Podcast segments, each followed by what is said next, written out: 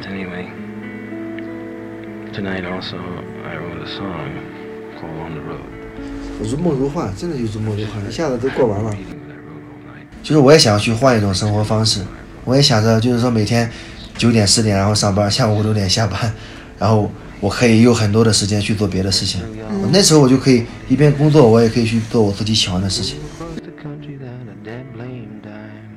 跟我妈开了一个视频，然后我就跟他讲，我说我在这边工作了，我就不走了。然后他也问我什么时候回去，还不回去吗？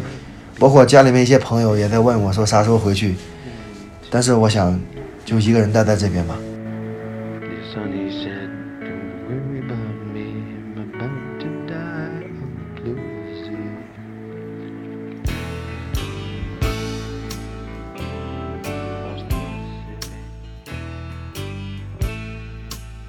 首先呢，我们请我旁边的这两位朋友各自介绍一下自己吧。那先从万茜开始，你有没有介绍你自己？我是胖丽，我的声音很有辨识度，对不对？嗯，我是万千，然后我要怎么介绍自己呢？应该用一点什么、啊昨天刚学会抽，烟的万千，还不想暴露这个信息，这这这个身份信息呢？对，然后还是请新朋友多介绍一下自己吧。对我们的新朋友，我们我我们我们俩一般都会叫他叫弟弟，对，因为你是九几年，小我们两，三岁。嗯九九六年的，九六年的啊，然后。呃，你这次是从几月几号开始你的这个旅途的？从八号吧，八号，八月八号，月八号八月八号，但是现在其实已经一个个月了，刚好刚好刚好一个月，一个月整对，对，嗯，你你是从哪个地方是你的开始的点的？从贵州贵州哪个哪个城市啊？凯里，凯里啊，嗯，呃，跟大家说一下背景，就是我们和呃弟弟呢，你觉得我们应该怎么称呼你对，在这里应该怎么称？呼你比较好啊？，叫我若谦就好。啊，若谦，我们和若谦 是在这次的那个大理的沙沙溪遇到对，我们嗯住同一个青年旅馆。嗯，我还记得跟他认识是因为我当时特别想吃他的芒果，还记得吗？因为我们回到青旅的时候，桌子上摆了个大芒果，然后胖驴就说那芒果闻着好香，但是不知道是谁的。嗯，我说那肯定会，就是就是很想把它偷走，偷偷吃掉。然后我说谁的芒果，我假装问一下，嗯就没想到就在旁边说这是我的芒果。他说你吃啊，你吃啊，你吃啊。然后还给了我很多那个桂圆，但那嗯桂圆核特别大，不好吃。但我记得我们第，一当打照面的时候，其实是在二楼，我们上去看看这个青旅到底住了哪些人，然后发现他在那边晒蘑菇。哦，打了一个招对呼对你当时是从哪里搞到这些蘑菇的？蘑菇我是从集市上买的，嗯，你当时为什么要晒它呢？因为我要晒干了之后怕有毒嘛，就晒干了以后就带走嘛，可以。对，所以我们就自从那天见面之后，我们我们当时就想去第二天去找蘑菇嘛。嗯然后就在酒店，就是说，呃不，那个民宿说啊，有没有谁要去跟我们一起找蘑菇？嗯，然后就在旁边，我们就把他拉入伙，把他坑 坑坑过去了。对，对，第二天我们就去山上找到蘑菇。嗯，对，然后当时是找到了很多一两些，袋子，两对大袋子蘑菇，找到战利品。找到很多毒蘑菇了，其实对吧？嗯，其实毒蘑菇不多的了，就几个而已，只是说有的可以鲜着吃，而有的是晒干以后再吃的。就就把蘑菇如果晒干之后，它有毒的可能变成没毒，对吗？呃，对，对，哦、然后我们要特别表扬一下他，就是我们在那里面吃两次大餐都是他做的，然后用蘑菇做的，就是我们第一次吃的那个。你哎，我第一次吃那个蘑菇之后，第二天我就生病了，你还记得吗？是的，但是我觉得这个跟蘑蘑菇没关系，我们都吃了。我们都 吃但我当时吃的，当时吃的最多，嗯我更觉得，嗯，对。然后当当当当时买了很多啤酒，然后我们当时那天晚上就跟还有另外一个和一起来这边的那个来自汕尾的一个男孩。对对对嗯我们可以说说看我们这一趟行程的起源。其实是我跟胖丽是在昆明会合，嗯然后我从上海过来，胖丽从老家恩施过来，然后我们要开始这趟行程。然后那个时候我们一直说要去西藏，但是都没有想好是否要去西藏。然后我甚至都没有带很厚的衣服，因为我觉得，哎，也许去不了，就是在云南境内玩一玩而已，就可能去去昆明啊、大理啊、丽江啊这些。但是后来我们在大理结束之后，直接去了沙溪。那个时候还在想说住个青旅，看看能不能碰到人吧。那天下午我们还问一个司机小伙，就是载我们去沙溪的那个司机小伙，他说现在如果要包车去拉萨的话，一辆车一个人可能至少要七八千块钱吧。嗯当时吓到了我们就立刻打消了念头。对，以为马上要休闲游结束之后回去了，嗯结果在青旅的晚上碰到了。若谦之后，对对，碰到若谦之后呢，一拍即合，他有去雨崩的这个计划，然后他之后他的终点目标也是在拉萨，所以我们就觉得说，哎，那可能之后可以一起结伴。然后据说，其实你当时也有犹豫之后的行程怎么安排，然后你当时是怎么考虑的？我当时到昆明的时候，我是想着去雨崩的，因为我在广西的时候听人家讲，他说去雨崩徒步，他之前没有去成，所以有点遗憾。就我就想着，我既然刚开始去去玩一些户外，然后就觉着要去雨崩一下。然后，但是我到大理以后，在大理呃客栈里面躺了几天，我就感觉到 就是已经很累了。然后就想着直接去拉萨了，然后但是当时没有想到在沙，因为沙溪我之前去的时候在修路，所以说没有去成，所以说这次就想着去一趟沙溪以后，然后就直接去拉萨了，啊，但是正刚好碰到这个万千跟胖丽，正好跟他们一说，哎，他们也想去去徒步，然后正好就一起。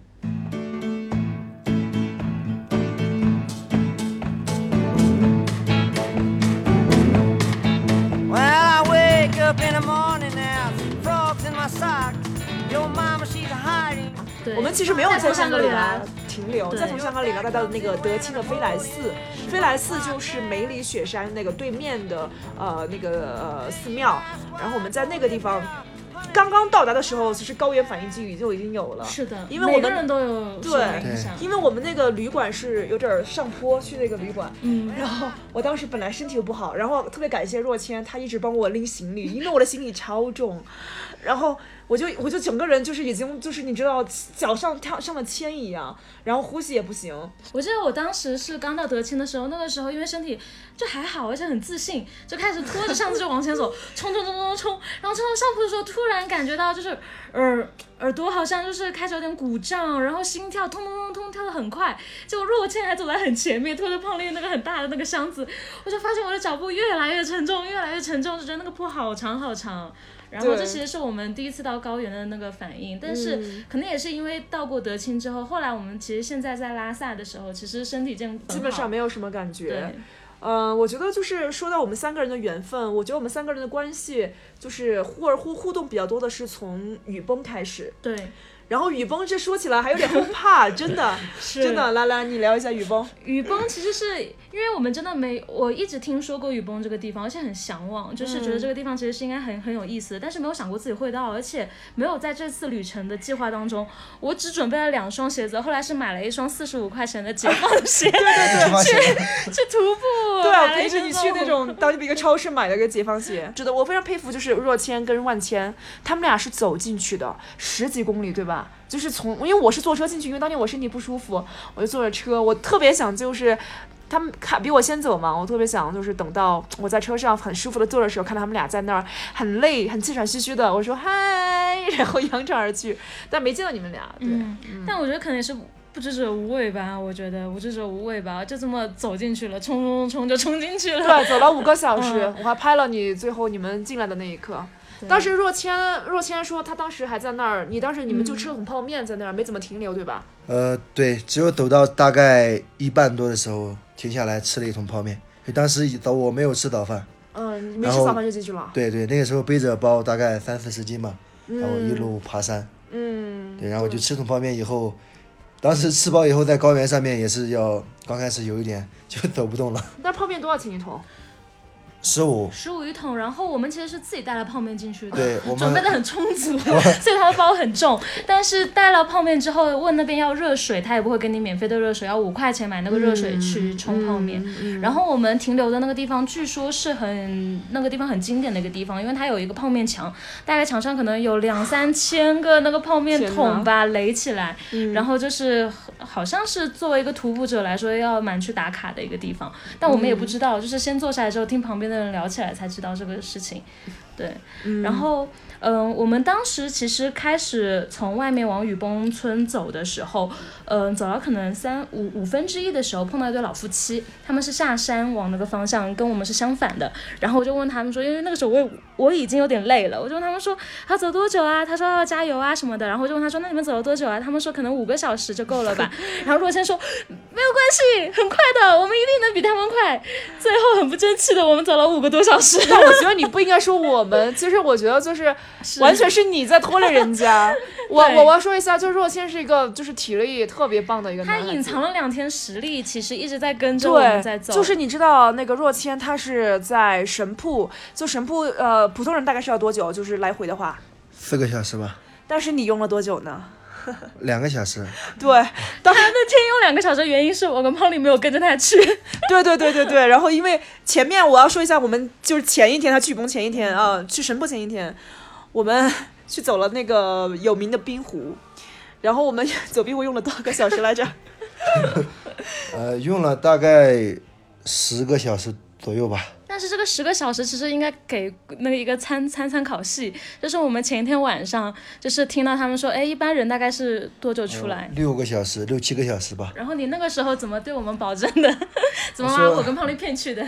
我说我们一定也，他们呃六七个小时差不多一样就可以，八点半出发，嗯，然后下午三点就可以回来。结果我们走了十个小时。快七点钟了回来。然后本来我计划的是回来以后要接着去神铺，啊，但是没哦，想到就是一天，对对一天对对去神瀑，对对，然后结果回来就天黑了。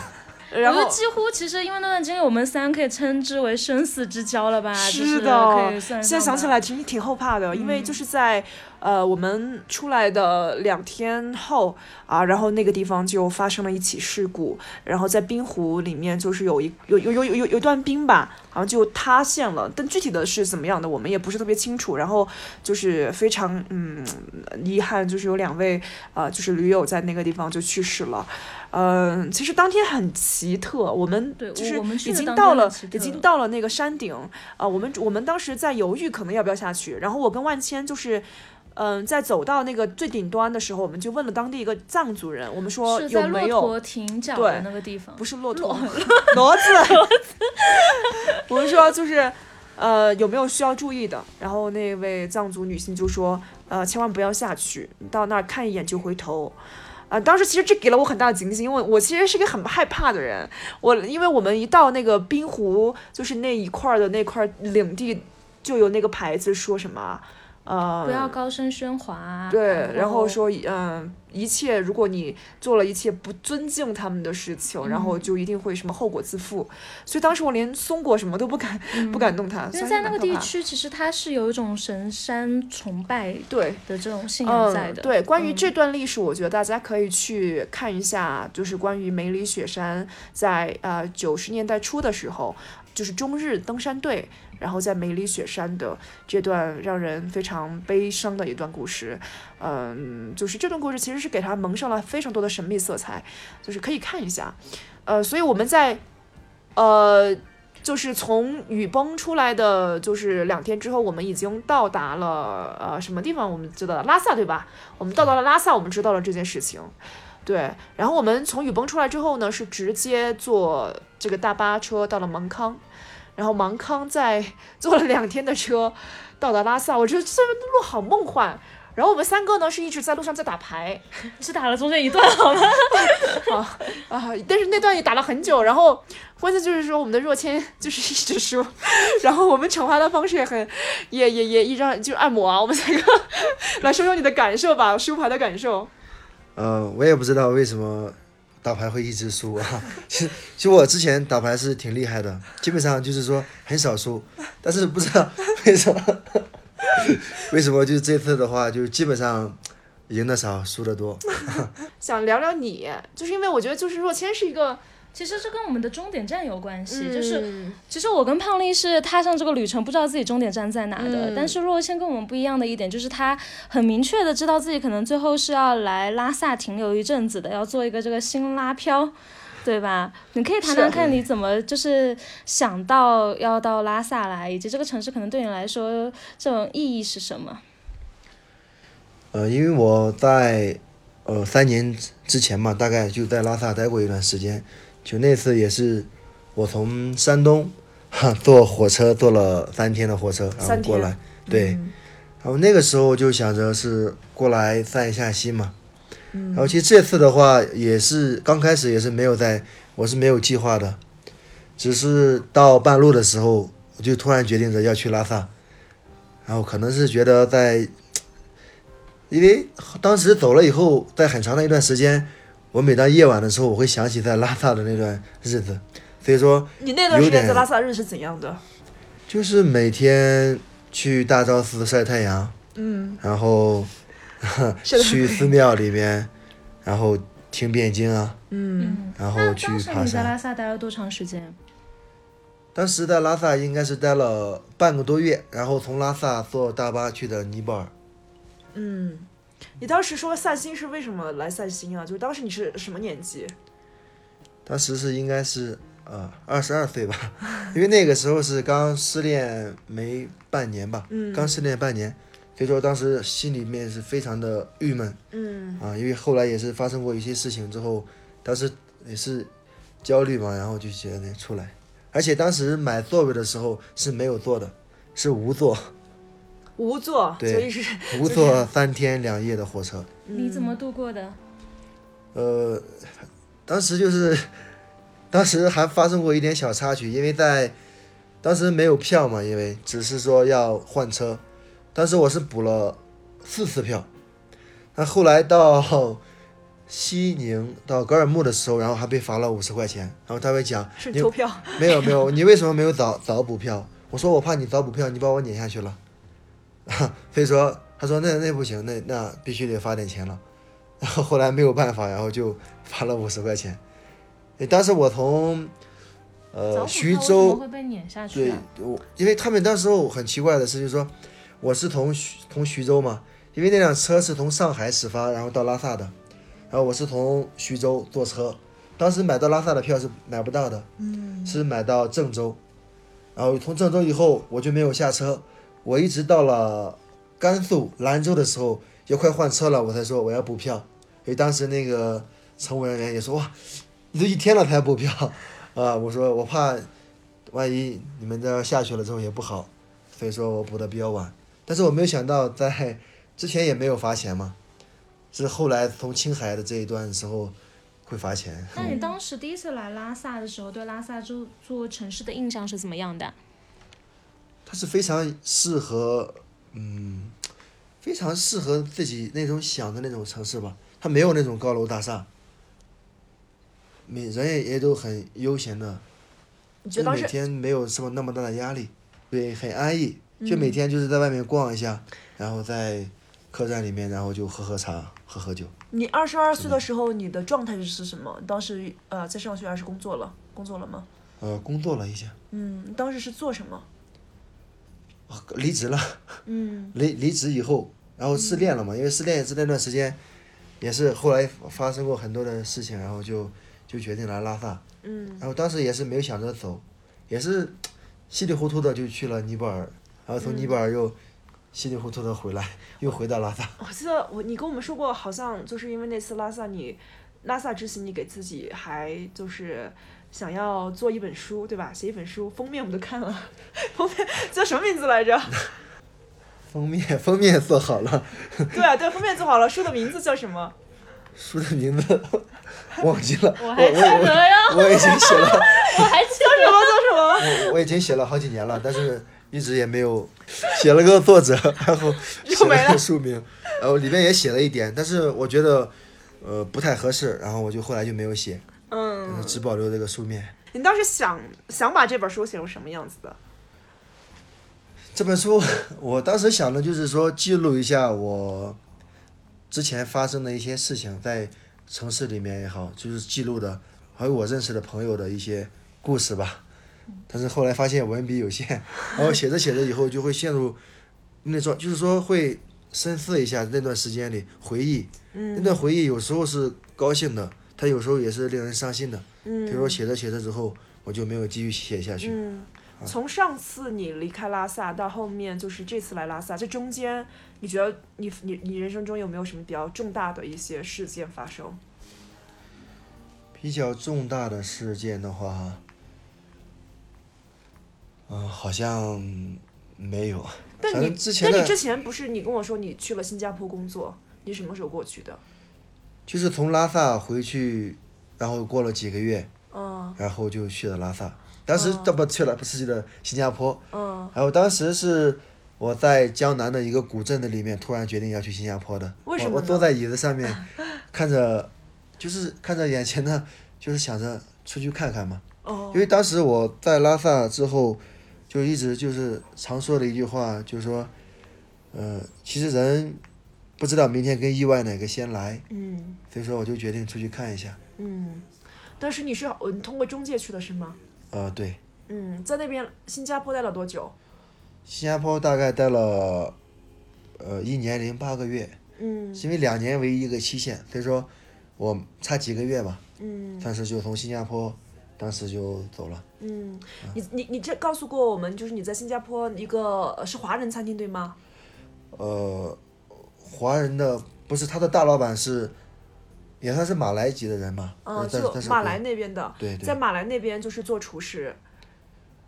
他是创业，那个老板是，那个老板是，嗯，但是我好几个老板，在我们那他是一个连锁店，他在中嗯国包括也有一些店，在青岛有一家，好像在海南有一家，在北京有一家。嗯，对你哦就是去了那边，你觉得给你带来有没有什么样的一个比较呃冲击啊，或者什么样的一个影可以讲讲你那响？个时候的生生活生活活状态是怎么样的？反正刚去的时候也是有一些不习惯嘛，就是包括说吃的也好，嗯然后因为当时那家餐厅的话是哈拉，就是就是说清真嗯啊，就是清真的，因为我我本身不是清真的，所以说、有时候天天吃也是有一些不习惯。嗯，那个时候上班时间长吗？上班时间的话还好，是早上十一点，嗯刚开始是也到晚上十点。嗯，啊然后是公司给你宿舍。呃，公司出钱，我们自己找的。嗯啊，是的，当时你在那边就一个人在外面，那个时候语言还是新加坡差不多的吧？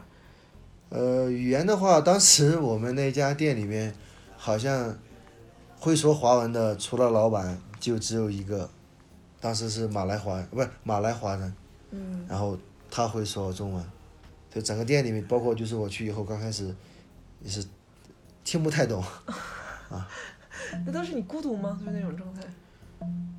呃，孤独的话有一点，但是因为我之前都已经习惯了嘛，所以说没有什么太大的区别。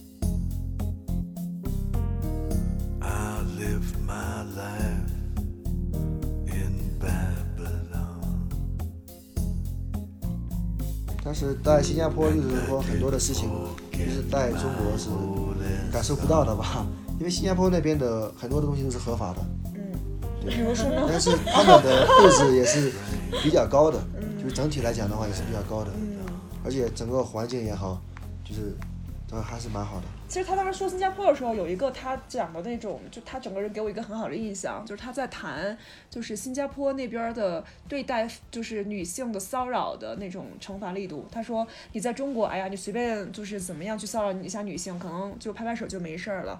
但是如果你在新加坡做了这样的事情，会受到比如说鞭刑，对吧？你说的。啊，对，对，当时他说这个，当时就让我觉得，嗨，就是你知道吗？就感觉 是的，对，就就就就很难，就从男性里面去听到这样的话，当时觉得还还挺欣慰的，就是嗯。对，所以我们这一路上有很多对于女性主义的讨论对，论。然后我就记得有一次，就是我们在雨崩那边，就是跟一个在下雨崩对遇见一个阿姨，然后我们几个就真的大大战，你知道吗？大那天其实也是因为就是若谦从神铺回来，然后只花了两个小时，这件事情瞬间吸引了就是那个跟我们同住客栈的人，对他对这个男孩的印象就特别深刻。然后到晚上，我们其实那个晚上本来也要准备打牌的，后来就是因为大家都围绕着我们身边开始聊天，然后我们也也就开始跟大家去聊。经历，然后若谦也跟大家要分享很多东西，然后聊着聊着也聊到了就是关于女性主义的一些事情。我觉得若谦就是他特别好的一点就是，呃，虽然我觉得很多男性都不可避免的，就是他被我们当下的环境所影响，但若谦特别好的就是 他是一个，就是他觉得错了就错了，对了对了，他非常虚心、非常诚恳的，就是接受就是别人对他的一些意见，然后所以我觉得这是一个就是这是一个，就是虽然我们当时炮火开的很猛，但是其实也依然觉得说那样的交流很开心，对，对我们来说也是很开心的一件事情。对的，对的。的，我想问一下若谦，就是当我们跟你就这一圈，你自己在一些方面，你有没有就是，呃，就对，比如对女性啊，或对一些的看法，有没有一些和之前改变一些，或者什么样的？呃，会有的，有一些改变吧。之前，可能之前我是听过也好，看过也好，见过的一些事情，是一些不太好的事情，所以说可能对于女性有一种，呃，有一种误解那种偏见。对，有一种偏见，不说偏见吧，可能是我认识的人，嗯，可能是不太那么善良，是，所以说，所以说就当时我们也是在很激烈的在辩论，对，我觉得上上升到呃政治，从女性谈到政治，然后再再谈回到女性。对，我觉得其实这样交流是很有意义的，因为其实很少现在就是大家会坐下来谈，然后很少就是大家会很理性的就是去剖析一件事情。而且甚至其实对我们来说，呃，我们在这么激烈的讨论完之后，第二天还是一起吃饭，对，一起打牌。对，我们我觉得这其实才是人跟人一种比较真实的那种相处的模式。对你不会觉得说你陷入一种网络上的骂战，觉得说对方跟我的意见不合，我就要跟他就是割席，我就要再也不要跟他见面或聊天了。而且我讲时候，我我跟万千讲过，我说，嗯，从他身上我学到很多，就是我懂得了人的复杂性。就虽然以前也是懂，但是这次是真的，就是说我们可能在一些女性话题上面意见真的是不同。嗯，但你真的不会因为这种事情，你跟他这个人有任何的那种啊不讲话或者怎么怎么样，你还觉得这个人特别可可爱，他特别好，他特别善良，是特别友好，就是你觉得。就觉得我们我们完全人类可以就是意见相左，但是可以非常友好的就是去呃生活下去。是，这对我们来说也是走出我们自己的圈子。对，是，嗯，嗯，他就是有个特点，一被夸就会不好意思。对对对，嗯嗯，嗯，其实我是在想说，比方说你第一次到了拉萨，然后包括今年你对拉萨其实有一个很强的这么一个执念，要再来一下。对你来说，其实是不是当时二十二岁那一场来拉萨的一个旅行，其实是帮你也。也也也潜移默化之中，就是冥冥之中，其实打开了，就是改变了你一些事情。比方说，我们会发现说，其实你在旅途当中是一个挺爱跟人交流的人，可能不光是我们，就是你也会比较热情的跟其他的人去提供帮助，然后你也会去跟他们去交流你之前的一些经历。你以前有啊，你你以前也是这么就是比较乐于跟人沟通哦的性格吗？他真的是我见过，就是那种特别擅长，就是去和别人呃交换意见，去交流他的生活的一个人。我觉得啊，这种人绝对是走哪都不怕。这次来拉萨的话，就是感觉到了一丝不一样的感觉。啥不一样？怎么说呢？可能反正当时在这边的时候，每天晚上也是呃没有睡好觉，是感觉到本来说到这个地方来散心，但是结果越散的话也没有完成，就是那种开开心心的走，嗯反而也是很抑郁的回去了。因为嗯当时我是在呃博卡拉的时候，突然之间决定要要回家的，就突然之间就坐在椅子上，就喝着喝着椰子的时候，突然想着我要回家了，我已经玩够了，但是就就又坐车。当时其实去的时候那一路，其实对我的第一次坐那么危险的山路，嗯，而且是随时都会有泥石流发生的。嗯你这次来拉萨，你会觉得有没有就是变化或者不同？变化的话，可能怎么说呢，就是比以前多了一些。我来的时候那时候人比较少，那现在人比较多的话，还有就是随着年龄的增长，真的，你这会有增增长了两年而已。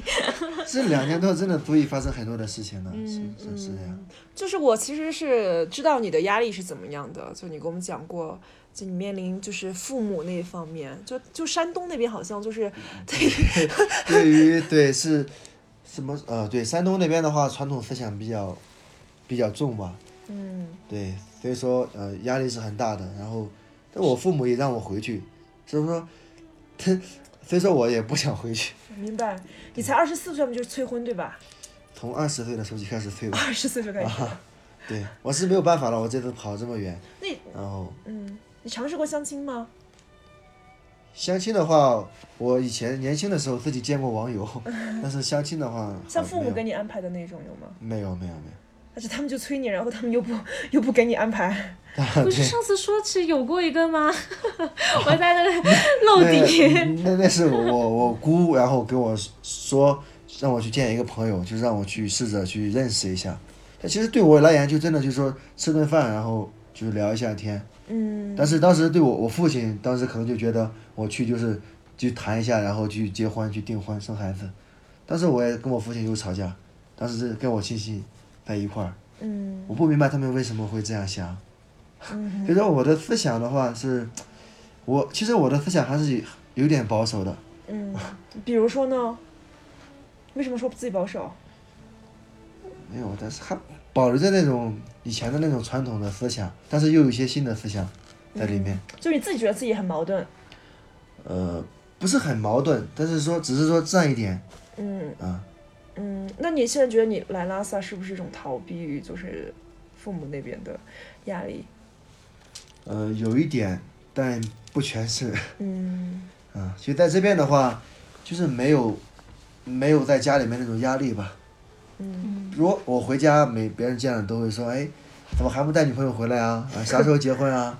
啊，你看那个谁谁谁孩子都那么会跑了，然后哎，没还没有什么时候买房子啊？就会这就是谁见了都是问这几句话，所以说我就，反正这几年回家的次数越来越少。他今年疫情在家里面可能待了几个月，然后后来实在是，可能是我家中就我一个孩子吧，可能是他们对我的期望太高了，所以说 没有达到他们的预期。嗯，那你这一次就是来拉萨，当时是跟父母说过你这样的行程安排吗？呃，没有，我谁都没有讲。我包括我到贵州的时候，我也是是说，在地图上随便选了一个地方，你走的时候你怎么跟他们讲的？我没有讲。我当时走的时候，我就把电话，我就把发了一个短信，我说，呃，这段时间我很安全，但是我先不想给你们打电话了，我去散一下心。然后我就，当时我是睡醒了以后，本来我是直接要到广西的，但是我查一下广西的车票，要早上八点多坐车，嗯然后我就到了一个我不知道的地方，叫凯里嘛。当时那个站叫那个城市叫凯里，我也没有听过，但是那个刚刚好，因为十二点发车嘛，十二点发车，然后我睡睡醒了以后，我就坐了一天一夜的火车，整整二十四个小时，是卧铺还是那个硬座？呃，硬座。我一般，呃，现在这几天都是坐的硬座。嗯 啊嗯嗯，你你你爸还说还说他们说什么威胁过你，如果你不回去，就把你养的一只很漂亮的鸡杀了。啊、那是我妈说的，嗯因为他们就是说想让我玩几天之后就回去嘛。嗯因为因为可能是到我这个年纪以后，我我的父母也是期望着我能回回家乡去。嗯，就其实你就跟他们这样讲，其实是你觉得觉得自己不太擅长处理和他们的关系。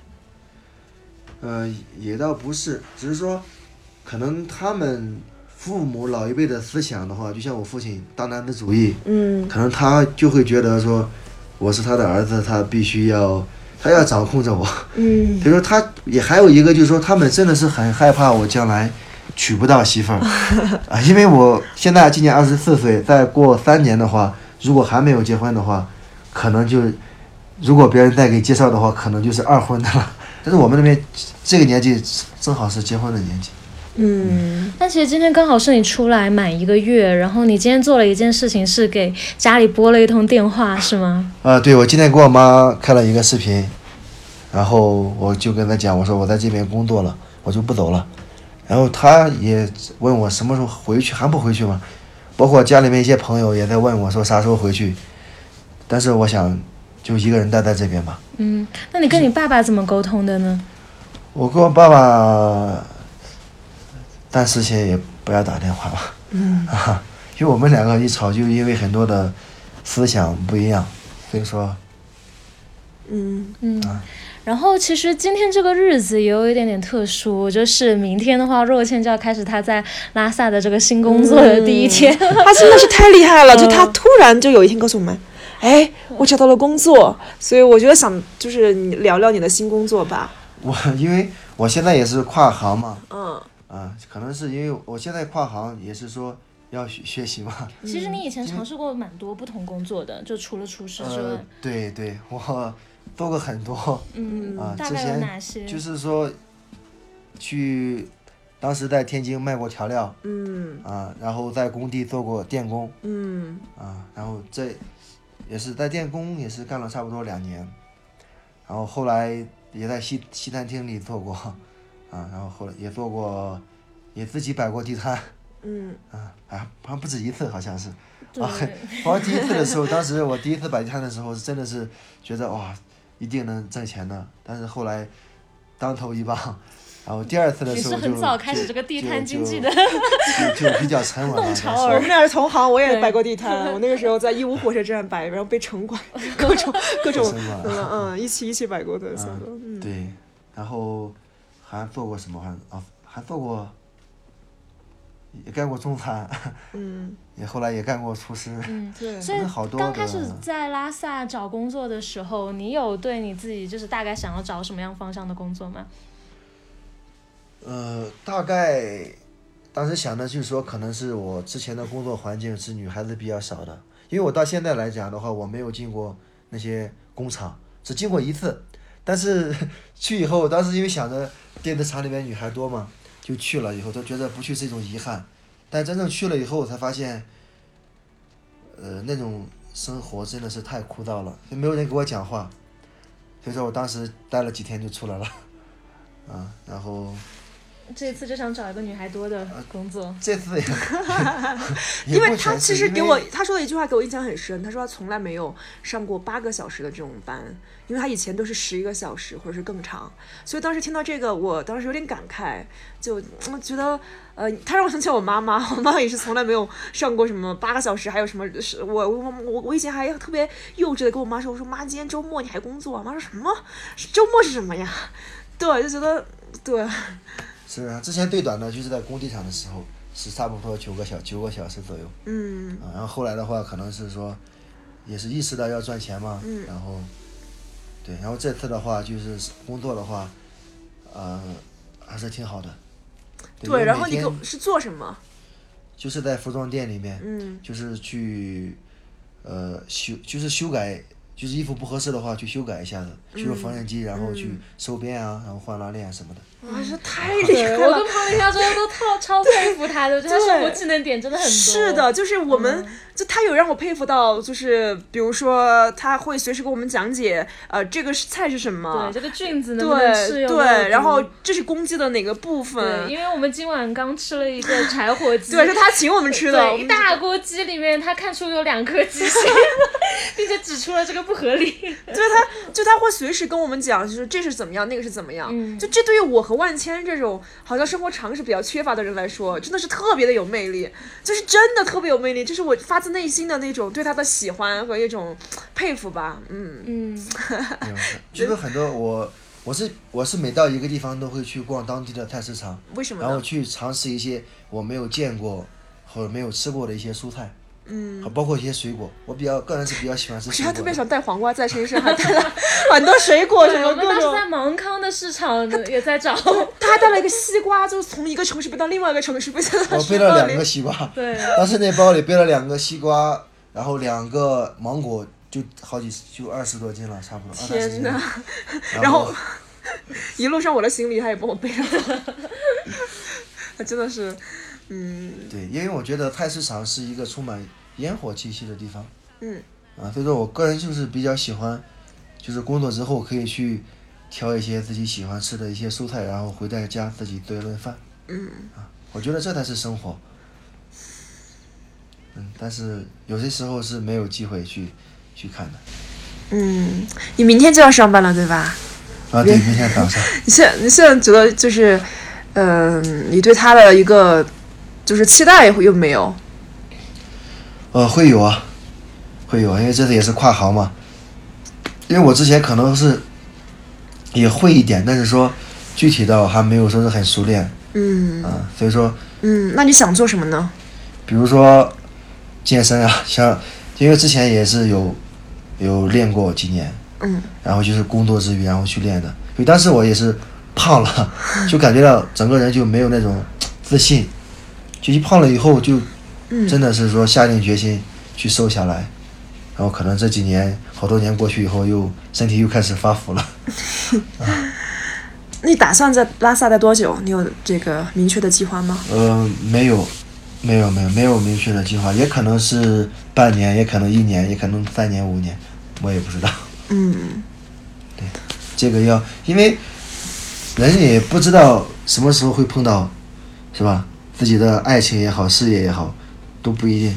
所以说我一个个人是比较相信缘分的，嗯，你会相信命运吗？我相信命中每个人的命运都是命中注定的，但是我们自己不知道。我们没有说是谁生下来就是干什么的，或者说一辈子是干什么的，没有。我觉得还是说个人的幸福要靠自己个人去争取，啊，去改变。对，所以说，就是我我也是当时也不会英文就敢出国，然后后来也是就用自己这蹩脚的几句英文，然后 对，也走了差不多东南亚也差不多走完了。是，你是你是疫情之前从那个新加坡回中国的啊？哦，对，当时去了台湾，然后从泰又从泰国坐火车坐车，我是坐车回到中国的。嗯，其实从泰国等于是坐车，没有坐飞机，他去了老去。了老挝那边对吧？呃，对，因为那是从回国的必经之路。嗯，坐大巴车吗？呃，坐大巴也坐过，小巴也坐过，火车也坐过。嗯但是今年其实雨崩的那个徒步有帮你点亮一个新的爱好吧？其实你今年还有个小目标是，对我今年的话，计划去爬两个雪山的，嗯去挑战一些难度大一点的吧。嗯对，然后徒步的话，对我今年是挺喜欢接，呃，户外运动的啊，就是包括攀岩啊，然后就是滑翔伞、跳伞啊这种，漂流啊，对你觉得这些事情他他是你为什么会喜欢他们呢？因为他就是可能在不断的去挑战自身的身体的极限，就是包括呃前两天我在攀岩的过程当中，就是过于的自大，导致当时就完全是凭着意志力，真的是已经身体上已经完全已经没有力气了，就最后就凭着那种劲头就，当最后登顶的那一刻，就真的感觉到全身已经精神的一 上升了一下。嗯我我也是比较比较随性的人，但是确实这三个人在待了大概咱们是十几天了吧，应该半个月了，嗯没没有半个快二天了吧？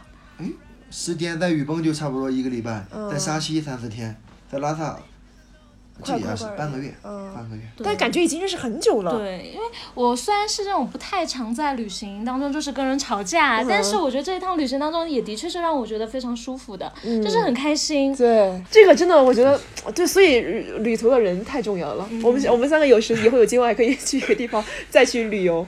因为我我之前也听过一句话，就说，呃，就是情侣一对小情侣结婚之前一定要去一次长途旅行，就大概在二十天或者半个月，不是二十天到一个月这样的旅行，就说这样是非常考验一个人的。嗯，所以有很多的很多的情侣会去爬山的过程当中，后来就分手了，也有很多人去了旅行的时候去。我就是 直接分手，我就是跟我那个前男友，然后就是旅行啊，之后回来，实在是发现两个人就是完全不适合。我觉得就是几乎每分钟我们的细胞都在争吵，所以说就就就分开了，分开了，我觉得我的灵魂就经常得到了性释 对。对，所以人很重要，嗯，说不定我们三们三个以后还有机会去爬山啊，对，再更新一些近近况。都拎一下行李啊，不不不，不带你们爬山了。对我们永远是最后的那个。行，那那就是也祝若谦就是以后会越来越好啊好。然后若若谦其实最大的有个愿望就是找到一个就是那个就是两个人就是两层圈的嗯女孩子，然后我们也希望你能找到。如果我们的听众有喜欢若谦的，也欢迎跟我们说哦。行，那好，我们一起说一下，拜拜吧，拜拜拜拜。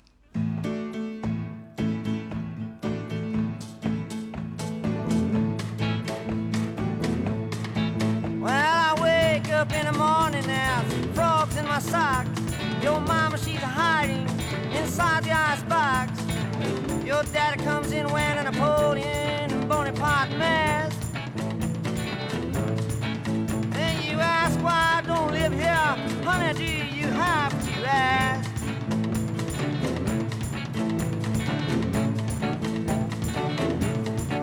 Well, I go to pet your monkey, I get a face full of claws. I ask who's in the fireplace, you say Santa Claus. The milkman comes in wearing a derby hat. Then you ask why I don't live here. Honey, how come you have to ask me that?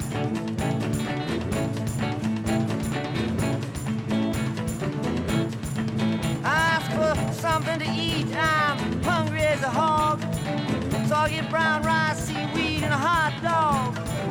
I got a hole where my stomach disappeared. Then you ask me why I don't live here. I gotta think you're really weird.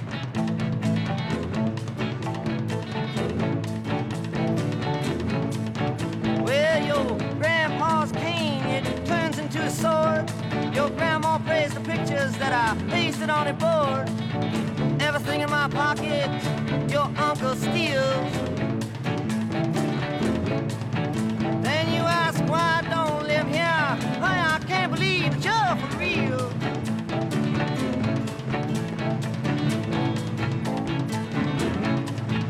Well, there's in the kitchen, enough to make me cry. Then milkman comes in, even he's gotta take a side. Then a butler, he's got something to prove.